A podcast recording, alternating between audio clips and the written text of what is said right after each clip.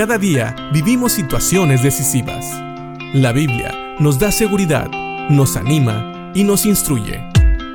Impacto Diario con el doctor Julio Varela. En la Biblia, Dios nos dejó los proverbios.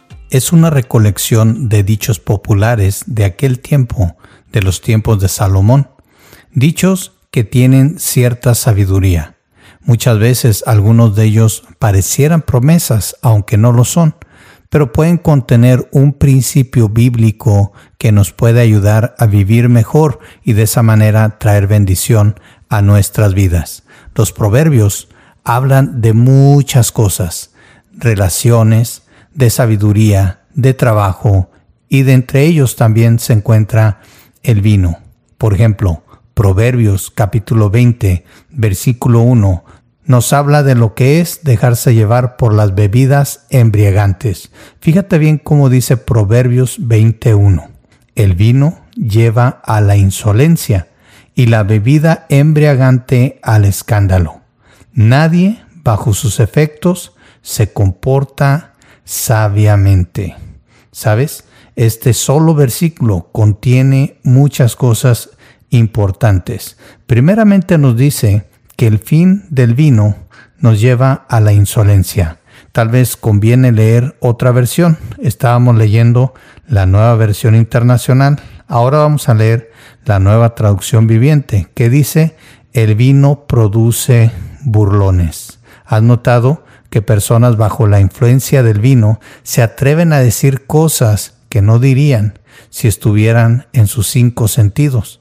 Y sobre todas las cosas, a veces caen en la burla, se burlan de personas que tal vez hasta respetan realmente, pero es lo que nos dice la palabra, la insolencia o el hecho de no respetar, de ser burlones.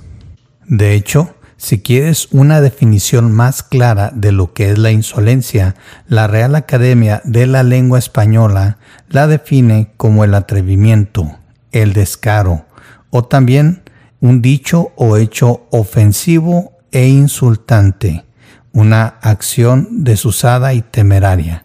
Entonces, si nosotros tomamos esta definición y lo que nos dice la palabra de Dios, el vino lleva al descaro o al ser ofensivos y hasta a insultar. Y posiblemente insultemos gente que realmente apreciamos. También nos dice que la bebida alcohólica lleva a la pelea. ¿Cuántas veces no has visto tal vez en tu vida personas que se pelean cuando están bajo la influencia del alcohol?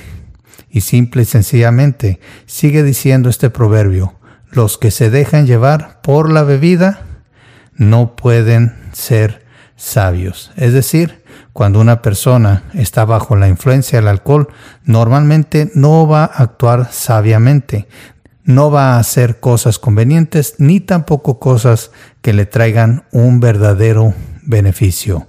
Así que con este versículo yo te quiero preguntar si realmente vale la pena dejarse influenciar por el alcohol, dejarse controlar por el alcohol.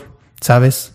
Muchas veces nosotros vemos en la Biblia que lo que Dios condena es precisamente el embriagarse. ¿Por qué? Porque el embriagarse es dejarse bajo la influencia del alcohol. Y ya vimos que aquí realmente el alcohol simple y sencillamente nos lleva a la insolencia, es decir, a hablar con descaro, a ser hasta ofensivos cuando hablamos, nos puede llevar a la pelea o al escándalo.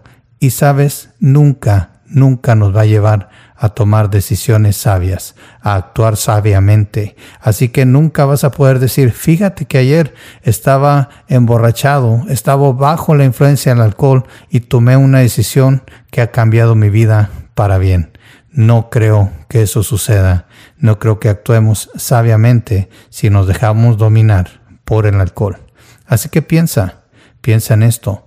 ¿Valdrá la pena realmente dejar que el alcohol gobierne tu vida?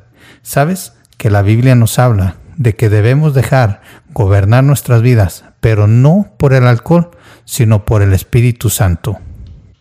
Pablo lo dice claramente en Efesios 5, 18 y 19, donde dice, no se emborrachen con vino, porque eso les arruinará la vida. En cambio, sean llenos del Espíritu Santo, cantando salmos e himnos y canciones espirituales entre ustedes y haciendo música al Señor en el corazón. Cuando habla aquí de ser llenos del Espíritu Santo, se refiere a ser controlados por el Espíritu Santo, así como el, alcohol te puede controlar si tomas demasiado, así también si tú permites que el Espíritu Santo te llene, Él va a controlar tu vida. Y una cosa te garantizo, el alcohol no te va a llevar a nada bueno, pero el Espíritu Santo te va a guiar a hacer siempre la voluntad de Dios. Piensa en esto y piensa en las decisiones, quién quieres que gobierne tu vida y cómo vas a hacer para que eso suceda. ¿Por qué no decides ser lleno del Espíritu Santo en vez de dejarte controlar por el alcohol o por otras cosas que no te llevan a hacer nada bueno delante de los ojos de Dios? Piénsalo y que Dios te bendiga.